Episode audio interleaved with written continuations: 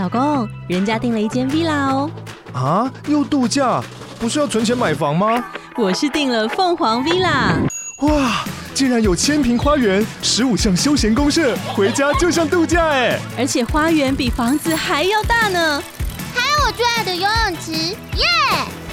龙大营建 villa 生活，十年防水保固，二至三房，零七三九八五五五五，凤凰 villa。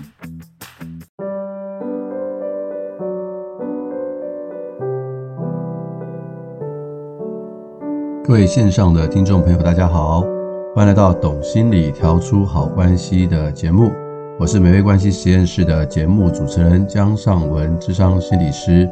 啊，今天非常高兴又可以在空中跟大家去碰面了。呃，我们前两集啊，有讲到这个所谓的成长性思维啊，有很多的观众回馈，因为刚好现在就是一年的开始啊，很多人会有所谓的新年新希望，新年新愿望。那成长性思维哈，的确是可以让我们重新对于我们自己的生命啊，可以重新去做一些调整，去思想一下过去为什么不能成功的一些原因，可能是被思维所卡住了。但成长性思维呢，却会让我们重新去思考人生，思考我们自己的思维，而不会被环境所打败。所以这是一个非常好的一个思维哈，我非常建议。大家有机会可以回去听前面两集的节目。那我们今天的节目要分享什么呢？我们今天节目要分享关于愿望如何实现。每一年啊，一开始的时候呢，很多人都会希望说，啊，我要许下一些心愿，然后我也希望这些愿望会实现哦。大家所许的愿望有百分之多少会实现呢？可能很多啊听众你会想说，嗯，应该是大部分的人都不会实现吧。其实啊，根据统计，有四分之一的愿望啊都会实现哦。换句话说，有百分之二十五的机会是成功的。所以今天的节目呢，就想跟大家去分享，我们怎么样去增加这个成功率。我们既然许了愿望，我们就会希望我们的愿望可以成真。那这个愿望可以成真呢，不是只是靠口头去说而已，而是我们在设定目标的时候呢，或者是实践的时候，我们有一些小 paper。那我们掌握了这些黄金法则，那我们的愿望。就容易成功跟实现了。美国心理学会哈，这个有建议啊。假设我们要设计一个大目标的话，我们希望可以成功的话，最好不要心里一直想着大目标，因为那个压力会很大。最好的是呢，把大目标都拆成比较小的目标。譬如说哈，假如你希望减肥的话，不要吃这种所谓的甜点啊、油炸食物啊。那一开始你是否就变成说，那我就不要吃进食？那我是不是就瘦了呢？哦，这个太挑战了，因为这个太极端了。最好就是先吃一些替代性的食物，然后这些替代性的食物呢，它是不会有那么高热量的，但是它又可以去吃，然后从这些替代性食物一步一步去做。或者是说，假如我们想要多运动的话，最好不要一个大目标，是我每一天都要运动一个小时，这可能很挑战。最好就是每一周先安排一个一天，那一天完以后不错，再安排两天。然后渐渐的去增加这个运动的天数，也就是把大目标变成小目标。那我们这样的话，我们的目标就容易达成。先把握住这个大目标变成小目标的原则之后，我们就来去谈一谈，我们怎么样去设计我们这个新年的目标啊。第一个要点是我们要切合实际啊，不要做一些遥不可及的一些目标啊。我的小朋友啊，常常会跟我说，我每次跟他看了。这个关于这个太空到火星去的一些故事之后，他就会跟我说：“我以后要去火星去住。”我说：“很好啊，我也很想去火星住啊。”他说：“那不就很容易吗？坐个太空船就过去啦。”我说：“对啊，那请问太空船在哪里？那太空船要人设计啊。”那我说：“那谁去设计呢？”他说：“工程师设计啊。”那谁成为工程师呢？他就想说：“诶，哦，对，要有一个工程师就有一个工程师。”他说：“那我将来要设计太空船，那我说你首先要变成什么？”他说：“我首先要成为工程师，对，那你要怎么成为工程师呢？”他就说：“那我要学习一些呃机械的知识，然后我要了解太空的知识。”对，我说：“对，那我们现在不就在看书，就是在了解这些知识吗？”所以，我刚刚就分享我跟我孩子的例子，把要去火星这件事情呢，转变成现在要好好念书，有了丰富的知识，将来比较有机会成为一个设计太空船的工程师。所以说，假设你说你今年要出国读书。那这个目标不错，可是把它拆成一些小目标是什么呢？可能是读英文，那你说我要好好的读英文，那这个目标还是太大了。与其说你要好好的读英文，倒不如说你要每一天先背多少单字，或是每一天要读多少时间的英文。啊，这是一个比较切合实际的目标。假如你说我要减三到五公斤啊，我体脂率要降到百分之二十以下，这个目标太抽象了，倒不如说我每周运动三次，一次至少一个小时。或者是你说我不要再熬夜、再打手机了，好浪费我的时间，那这个目标也太大了。倒不如实际一点，就是说我每天十一点半我就要去睡觉，手机一定要把它给关掉。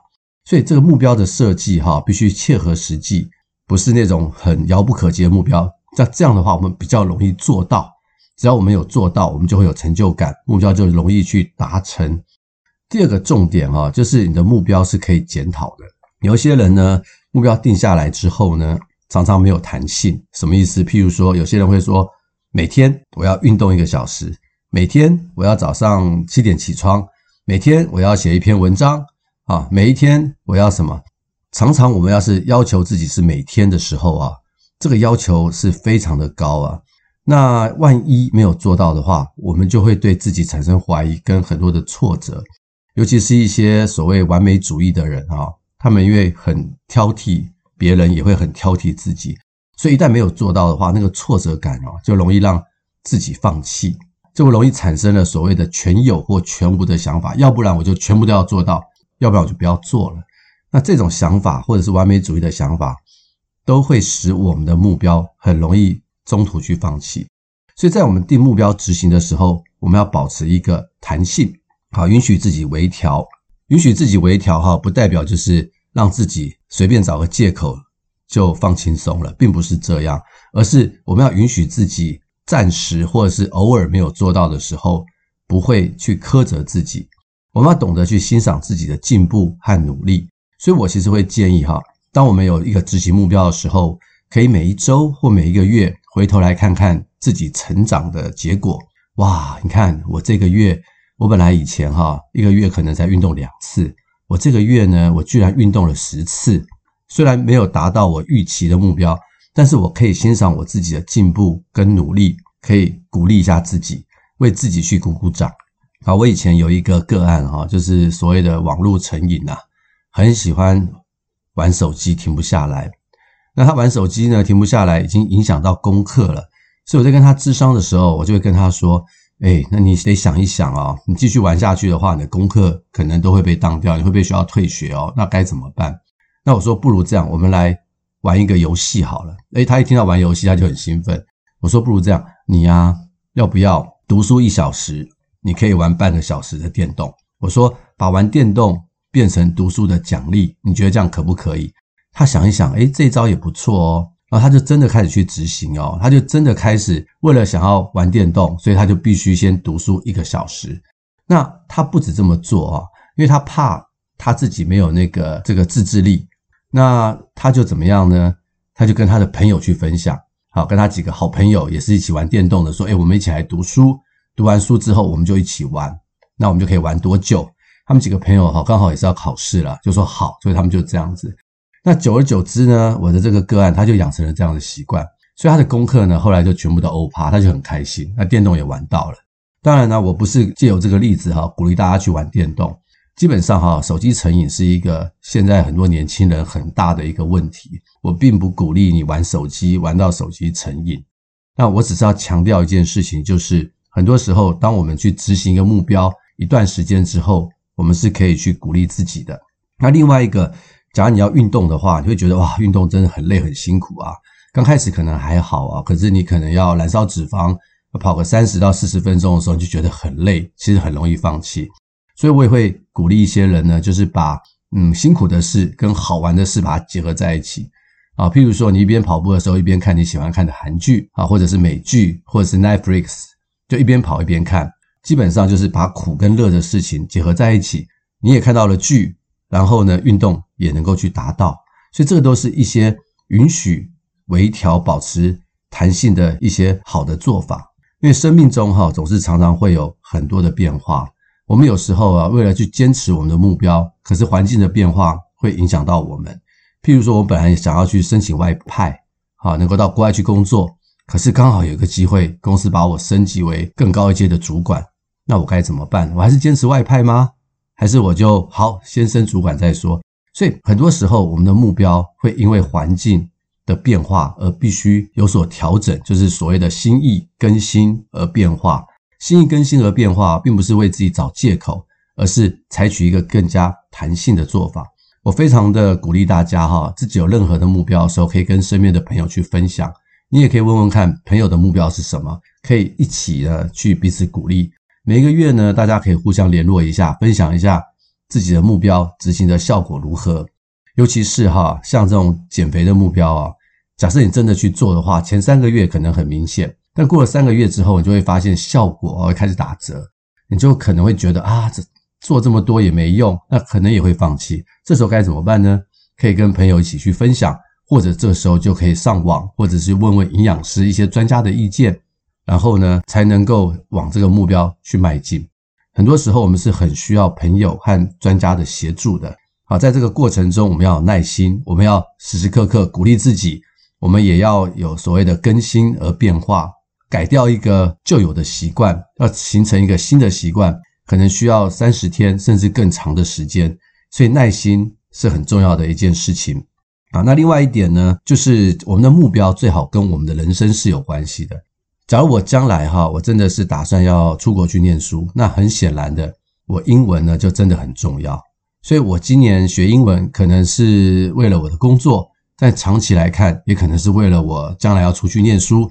学英文呢，就跟现在未来的人生的中长期人生目标结合在一起了。那这样的话，就会更提升我们的行动力，就不会瞎忙一场，就不会说学了一些东西，或者是定了一些目标，跟未来是没有关系的。所以，把这个愿望哈跟未来的相关性越能够去结合在一起的话，我们的目标就越能够去实践。像很多人现在都很喜欢去跑这个马拉松哈，或者是半马。我的身边有一些朋友跟我年纪一样的哦，他们也都定了一个一生要跑一次马拉松的计划。那他们怎么做呢？他们不会一下子就去跑一个马拉松，他们都是先从半马开始。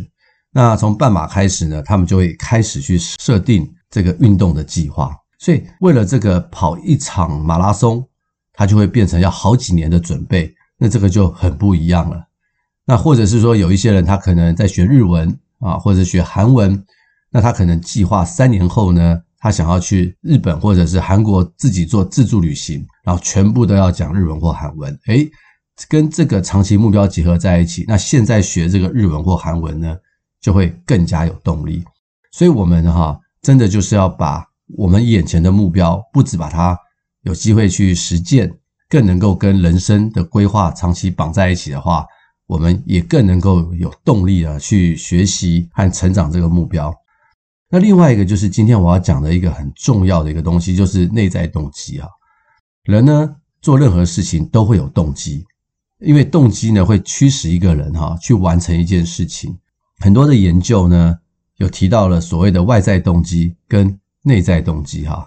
那外在动机呢是什么呢？就是因为我们要满足一些外部的结果。譬如说啊，你做到这个，你也会有薪水会加倍，会得到奖金，或者是你可以避开惩罚，或者是社会上很多人呢会去认可你的表现。像我们在压力指数里面呢，常常就会有一个压力是很大的。比如说你升官的时候压力会很大，或者是你拿到某一个奖项的时候，你压力会很大。为什么呢？因为你升官以后，你就会有种压力，觉得说啊，别人会怎么看我？我以前的表现很好，我我升了官以后。我是否表现可以像我以前那样好呢？哦，压力就来了。而得过奖之后，就会想说，我下次还能得奖吗？这种都是所谓来自于一种外在的压力跟肯定。那这个就是所谓的外在动机。因为假如我们为了得奖，或者是我们为了表现更好，然后去驱使我们去达到这个目标的话，这种就是属于一种外在动机。外在动机哈，常常会给人很大的压力。所以是好吗？或许它还不错。可是他一个人不能一直用外在动机啊去驱使自己，因为我的外表我希望更好看，所以我减肥，那这个是属于外在动机。但是假如我因为看到自己的健康检查报告，发现自己身体的健康有了问题，我因此想要变健康而减肥，这就是属于内在动机。那你猜猜看，哪一种会持续的更久呢？我相信是后者，因为健康的因素。我本身就有这样的一个例子哈，因为我的年纪也到了一定的年纪了，其实我也觉得我的体重太重啊，所以我就觉得因为健康的因素，我就开始少吃，然后我运动，我这样持续呢，已经持续了大概有呃两年的时间了啊。我的体重本来从七十五公斤啊，现在降到六十八公斤。我并不是因为好看或不好看的原因，而是因为健康的因素。为什么我要健康呢？因为我有家庭要照顾，我有两个孩子啊，我有我的太太，我有我的家人啊，我需要照顾他们。我也觉得我的健康对他们来讲也是一个喜悦的事情。所以我是因为这样的原因，而我开始去运动，开始去减重。那我会觉得我做这件这件事情不是因为别人，而是因为自己。那这种就是一种很强的一种内在动机啊。那很多时候哈，在我的咨商室里面呢，我们也会碰到很多的人呢，来跟我们谈一些工作的压力。啊，工作压力现在的人一定都有的啦，不管是来自于主管啊、外在的环境啊、自己对自己的要求，这种压力其实很多时候是很大。那有一些人会大到怎么样？大到非常的焦虑啊，甚至出现这种所谓的广泛性焦虑症哈，吃不好、睡不着，很紧张。我们在跟这一类人物谈的时候，我很多时候都问他们一个问题：我问说，你工作是为了什么？他们很多人说为了赚钱啊，啊，为了要工作啊。我说对，没有错，这些都是一些外在的环境的要求，所以你必须因为这些去工作。但是你想想看，你自己的内在动机是什么？当我们谈到这件事情的时候啊，很多人会重新去思考自己工作的意义，到底他要的是什么？只要他能够去明白他自己。内在工作的动机，或者是他所追寻的意义的话，他就比较能够去看淡外面的压力，那因此他的焦虑度就不会那么的高。很多时候，我们也会跟父母谈到类似的问题。很多父母呢，对孩子有很高的要求，导致孩子的压力很大。为什么？因为孩子没有念念书念好，考试没有考好，父母会责备嘛，所以他们就必须把书给念好。然后呢，去避免父母的责备啊，希望得到父母的肯定。可是长久以来呢，这样的孩子好不好呢？这样的孩子或许他在某一段时间哈，他会有很强的外在动机啊，因为会有奖励或者是惩罚，他可以把书念好。但是呢，一旦没有这些东西的时候，他还会把书念好吗？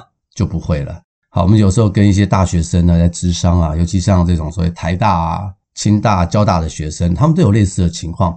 很多孩子呢，哇，拼命考上。这种这么好的大学，可是呢，一进大学之后开始玩啊，然后就当掉啊，功课啊，退学啦，一大堆。为什么？因为他们已经失去了读书的兴趣了。因为他们以前是为父母而读啊，他们从来不知道读书其实是一件很有乐趣的事情啊。他们失去了所谓的内在动机。所以今天哈，我们身为一个人哈，当然我们不能排除我们在这个世界上会有所谓的外在动机跟内在动机，但我相信一个人。假如他做很多事情是因为内在动机的话，他会比较幸福，他会比较做得比较长久。因此呢，我们在谈到人生的目标，或者是你要设定今年的目标的话，我们一定要想想看，这个目标是不是因为别人，还是因为我自己？是因为我对我自己的期望，还是因为我要满足别人的期望？那这个差别就很大了哈。有两个很有名的心理学家啊，叫 Daisy and Ryan 哈。他们有一个所谓的自我决定理论啊，非常的有名啊。这个自我决定理论呢，他在说什么哈？他说人生哈有三个与生俱来的需求。那假如我们这三个需求我们都有去思考，我们都有能够去达到的话，其实就会增强我们的内在动机啊。是哪三个呢？跟大家去分享一下。一个是能力，就是本身的能力如何啊？尝试去了解个体本身所具有的能力。我们要完成一件事情，我们是否有相对应的能力？假如我们有这个能力的话，我们会就会更有自信心，而且更有效地去完成他想做的事情。所以，对于自己自身能力的了解，也能够让自己有更强大的内在动机去完成某一件事情。第二个哈是所谓的自主哈，自主性，就是说我的动机是否是发自内心，还是是因为受到他人的影响？我们想想看哈，的确是如此吧。今天我是自己在做我自己的选择，还是我是被迫要选择这个？这个差别很大。假如今天是我自己的选择，我会对我的选择去负责，我会对我的选择有兴趣，是不是应该是这样？那像我们家小朋友就是这样。我们在晚上吃饭的时候哈，有些父母啊都会觉得啊，你应该要吃这个啊，你应该要吃那个啊，然后就会要孩子去吃这个吃那个，叫孩子不要偏食哈。大家去想一想，这时候孩子吃的东西是他自己选的吗？还是是你帮他选的呢？假设是你帮他选的话，他可能也会吃啊，可他吃的不会那么开心。假如他是自己选的，他选那个吃，他选这个吃，他是不是吃的比较津津有味呢？那身为父母的比较担心的是什么？他只吃某一类食物，所以我们可以在旁边呢去建议他说，有什么样的食物你要吃啊，这样子对你身体比较好，让他自己去做选择，这就是所谓的自主。或者是今天孩子们呢在念书的时候，他喜欢念哪一科，他不喜欢念哪一科。父母能不能去尊重他，让他有自主的选择？啊，这个差别是非常大的。那另外一个呢，就是所谓的连结或者是归属，也就是说，人哈很特别，人是这种所谓社会性的动物哈。我们做任何的事情啊，来自于内在动机的话，很多时候我们还是会希望跟别人去分享我们想要做的一些事情。假如我们是被迫做的，很多时候我们都很勉强，我们大概不太会喜欢跟别人去分享。但这假假如这件事情是我很喜欢做的，从我们自己的生命当中就会产生一种喜悦，我们会希望跟别人去分享。所以这就是所谓的归属。所以我们有时候啊，我们可以去参与一些有兴趣的活动，或是安排一些时间哈，跟朋友去闲聊。不要以为闲聊很多就代表很好，而是必须是有一个有品质的闲聊。那这些东西都会去增加我们想要做的一些事情。呃，我自己就有这样的一个经验哈。其实我对于我自己以前人生这个职业的选择啊，我其实也不是太清楚，因为我的父母哈，或者是我过去的教育也没有教导我很多这些东西。那我今天呢，之所以会成为心理师哈，那真的是跟很多人去分享啊我的人生经验，或者是去跟他们去分享我喜欢什么或我不喜欢什么。那我的朋友啊，也会跟我去建议说，诶，我觉得你好像适合做这个所谓的助人工作。那我就真的去尝试做过一段时间的助人工作，诶，我也发现我其实还蛮喜欢的。所以后来我才会决定，后来成为一个心理师，因为心理师是一个助人的工作。那我去做了以后，我会发现我有很强的内在动机，跟着我身边的个案去晤谈。很多人会问我说，诶，心理师啊，你跟那么多人去晤谈，你累不累啊？啊，我说其实蛮累的。可是呢，我会说，虽然我很累。但是我还是很喜欢能够透过这个物谈去啊协助到这些人的生命。我觉得看到他们生命的改变的时候，我心里面有一份呢很喜悦的事情，或者是当我跟他们有连结的时候，我的内心深处也觉得很有幸福感。所以呢，这个就是与人连结。所以这三点呢，可以去思考今天我对于某一件事情的能力，然后我做这件事情我是否有自主。以及呢，我在这件事情上，我是否能够跟他人呢有所谓的归属或者是连结？这三个东西我们都去考虑的话，其实就会去增强我们的所谓的内在动机。这边有可能有很多是父母，我们的孩子哈，我们也常常会觉得说，哎呀，孩子啊，叫他去读书，他会去念，可是你感觉不到他很有内在动机去做这样的事情，就是因为你不叫他去做，他就不去做了，他可能更想要去玩。啊，所以很多父母呢就会很伤脑筋，说那怎么办呢？我们怎么样去增强这个孩子的内在动机呢？呃，我必须说明一下哈，我们要增强孩子的内在动机哈，有几个方面大家先去了解啊。越小的孩子呢，他们其实非常的需要啊家长或者是老师的肯定跟鼓励。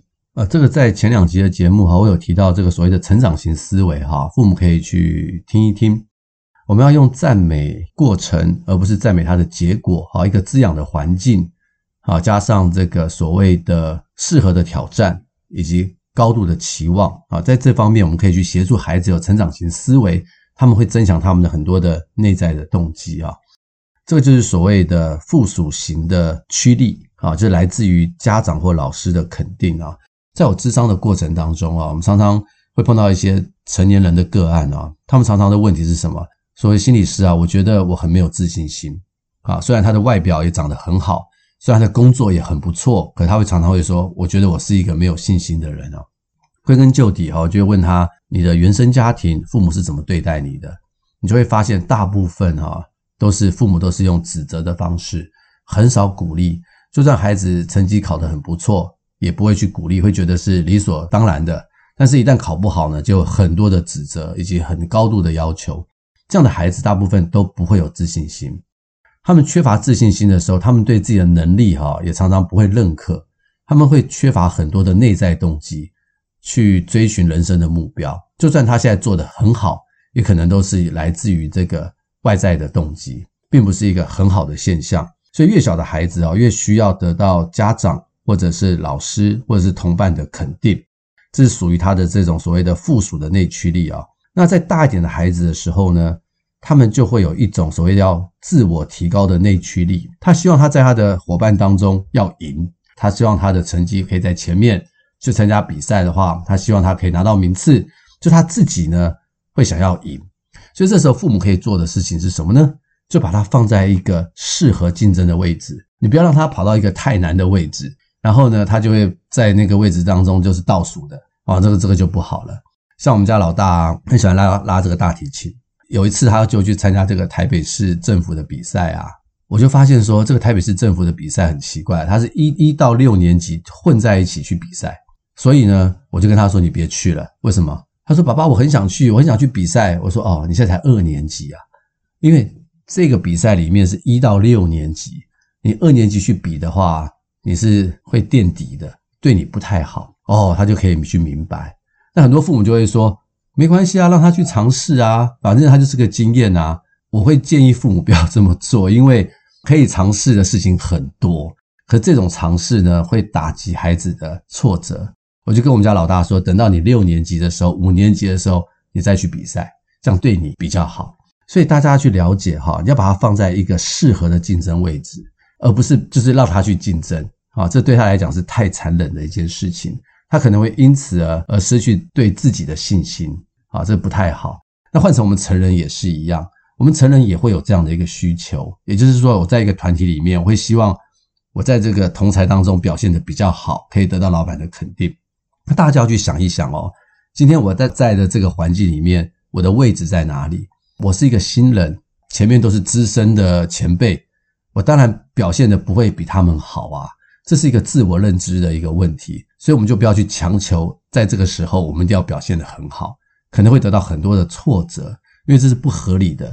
但是工作了几年以后，在这个领域里面成为了专家，诶，那或许这个时候我们就要重新去看待自己的位置，这就是一个自我提高的内驱力，应该把对的人放在对的位置上是比较好的。那这两种啊，都是比较是属于外在动机。那孩子越来越大的时候，我们要从外在动机要变成内在动机，就会变成所谓的认知的内驱力。它是什么意思呢？它就变成是孩子对于知识的好奇和兴趣，然后让他很喜欢的自我去学习，也就是我们说的 self learning 啊，这个很重要。很多时候，我们家小朋友啊会问我很多的问题，诶，为什么那个？为什么这个？为什么那个？我会说，诶，我们不如我们一起来上网来查查看，为什么会是这个样子。前几天我就跟我的孩子看到了美国的 NASA 呢，就是设了一个探测卫星啊，去撞一个小行星。那个小行星的名字叫做迪迪莫斯，很很特别哈，是双胞胎的意思啊。然后迪迪莫斯呢，有一颗大的，有一颗小的。那这个探测器呢，选择去撞那颗小的。那我们孩子就说，为什么要撞那个小的呢？诶，看到了没有？他有。他对这个东西有好奇，于是我们就上网去查，为什么要撞小的，不是撞大的？哦，原来它背后有它的一个很重要、很重要的一个原因。所以我们在培养孩子的这种所谓的认知内驱力的时候，当孩子哈他对什么事情好奇的时候，这个时候就是最好的时间。父母一定要参与，可是不要告诉他答案，然后呢，跟他一起去讨论是什么原因是这个样子。让他去对这件事情的追求呢，真理的追求或知识的追求的这个过程呢，可能比知道结果还来得一个重要。家长需要引导孩子对于知识的追求很重要，然后也问问看孩子如何把这个知识能够放在解决问题上面。前几天我跟我们的孩子去看一些关于这个投资啊、这个报酬跟风险的事情。然后我们谈一谈之后，我们就谈到通膨。诶，为什么？因为现在通膨跟现在的环境很有关系。我就问他为什么现在会有通膨？他说：“嗯，是不是因为俄乌战争？”诶，我说你怎么知道？他说：“因为前几天看到新闻有提到俄乌战争跟通膨。”哦，说对，我们就继续讨论为什么俄乌战争会引起通膨。他说不知道，我就我们就开始讨论战争的恐怖啊，然后发现啊，战争导致家破人亡，导致很多地方都不能种东西啊，导致运输的问题，所以导致现在很多的通膨。所以光这个主题我们就谈了一两个小时，所以我很开心，孩子也很开心。这就是去协助他能够把他所学到的知识去解决他。现在生活上所碰到的问题，所以我们常常会说啊，为什么孩子呢？他没有一个内在动机。孩子天生他本来就有好奇心，人本来就有好奇心，这个好奇心就是内在动机。可是可能身为父母或身为大人的我们呢，扼杀了孩子的好奇心，因此他的内在动机就失去了。所以，我们身为父母的哈或者老师啊，我们要常常去想，我们怎么样是要去激励孩子的内在动机。而不是一直用外在动机呢去激励他，你用外在动机去激励他越多的话，他的内在动机就会越来越消失了。啊，跟大家分享一个故事哈，大家就可以去了解啊。有一个老人呢，他有一个花园呐，那有一群小孩子常常在他的花园里面去踢球啊什么的啊，那这老人就怎么样赶也没有办法，也没有办法把他们给赶走。后来他想到了一个办法，他就跟这些孩子说：“诶，这样吧，你每一次你来踢球的时候啊。”我就给你们每一个人五十美分啊，希望你们继续来踢球哦。孩子很开心啊，我可以来踢球，我又可以拿到五十美分，对不对？后来呢，又过几天，他们又来了，老爷爷就给他们四十五美分。他们说啊，为什么钱变少了？老老爷爷也没说话。后来几天，他们又来了，老爷爷给他们四十美分，后来又给了三十五美分。一次呢比一次少，那最后一次呢，老爷给了他们五美分。哦，后来这些孩子呢就很生气，后来他们就不来踢球了。这个例子很有趣，对不对？这个例子呢，就是说这些孩子本来一开始呢来踢球，并没有想到要拿钱哦。可是呢，当他们踢球跟钱结合在一起的时候，他们的踢球就从原来的兴趣、内在动机呢，转成外在东西，认为说啊，我来踢球，我还可以拿到钱，真开心。可是没有想到这个钱呢，越拿越少，越拿越少，他们就。外在动机开始变成本来是奖励，就开始变成了惩罚，就到后来他们就不踢了，也就是这个外在东西机呢，取代了这个所谓的内在动机。孩子连原来有兴趣踢球的事情，因为这个钱越来越少，就再也不去踢球了。当然这是个故事啦，哈，不过这个是一个很明显的例子，所以我会觉得哈，很想跟很多的父母去分享啊，我们怎么样去增强孩子的内在动机。就是你要减少外在动机，你要多多去引导孩子的好奇心，陪伴他去探索，陪伴他去应用，他就会觉得这个东西是有趣的，他的内在动机就能够去增强。当然，我前面讲的赞美啊、鼓励呀，放在适合的位置，也都是很重要的一件事情。所以，希望大家可以去理解这样的东西，也可以用在自己的生活当中。我们每一个人啊，假如我们想完成我们的人生目标的话，说真的，必须要有很强大的内在动机，因为内在动机才能够让我们做得持久啊。就算外面的环境变了，好，变得不是那么的顺畅，因为我们有强大的内在动机，我们还是可以完成我们的人生目标。那有人会问我说，那像内在动机越强，是不是越好呢？其实并不是哦，内在动机不是越强越好哦。其实很多的研究告诉我们说，其实内在动机刚刚好就好。有两位很有名的美国心理学家，叫做耶克斯跟多德森哈，他们研究这个动机的强度啊，动机的强度跟工作的效率啊是呈倒 U 型啊，什么意思哈？就是说动机越强哈，其实效果不一定越好，反而会更不好。他的理论是这样说哈，他说中等的强度的动机最有利于任务的完成。也就是说，动机强度处于中等水平的时候，学习的效率是越高；动机太强的话，哈，反而会对学习的效果产生一定的阻碍作用。当然，动机很低的话，学习一定不好。所以，对于那些对于考试啊不想学习的孩子，哈，一定要想一些方法去提高孩子的学习动机，哈。但是，学习动机太强的孩子，哈，我们可能要让他们放轻松一点，因为。太强的学习动机太强的孩子哈，他们对于任何的问题呢，都会很想去解决，但是碰到一些很难的问题的时候，就会产生很高的挫折。所以学习动机很强的孩子，往往在考试的时候，哈，就会过于焦虑和紧张，反而会考得更加的不好。好，这个大家也可以去思考一下。所以，我们人生哈，一定要有一定的内在的学习动机，但是也不要把自己逼得太疯了，把自己逼到墙角，说我现在一定要怎样，我一定要完成啊，要不然就怎样怎样哦。那其实会给自己的压力太大，反而会变成了焦虑。那会有很多的挫折，反而做不好。那假如又完美主义的话，那可能就会更糟糕了。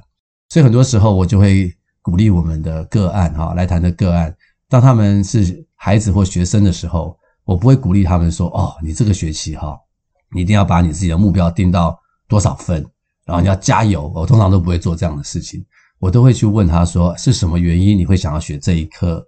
那你觉得依照你现在的能力？”啊，你可以达到什么样的结果啊？或者有没有朋友可以跟你一起努力呢？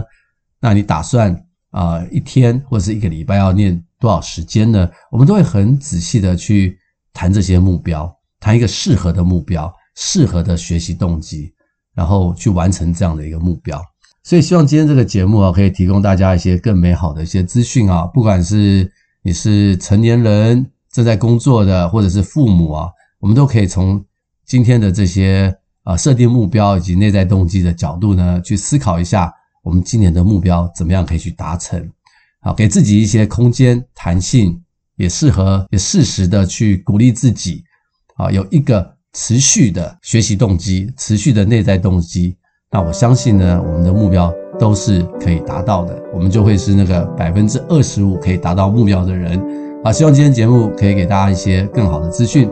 也欢迎您呢继续收听，也可以分享给更多的人。那我们就下回空中再见，拜拜。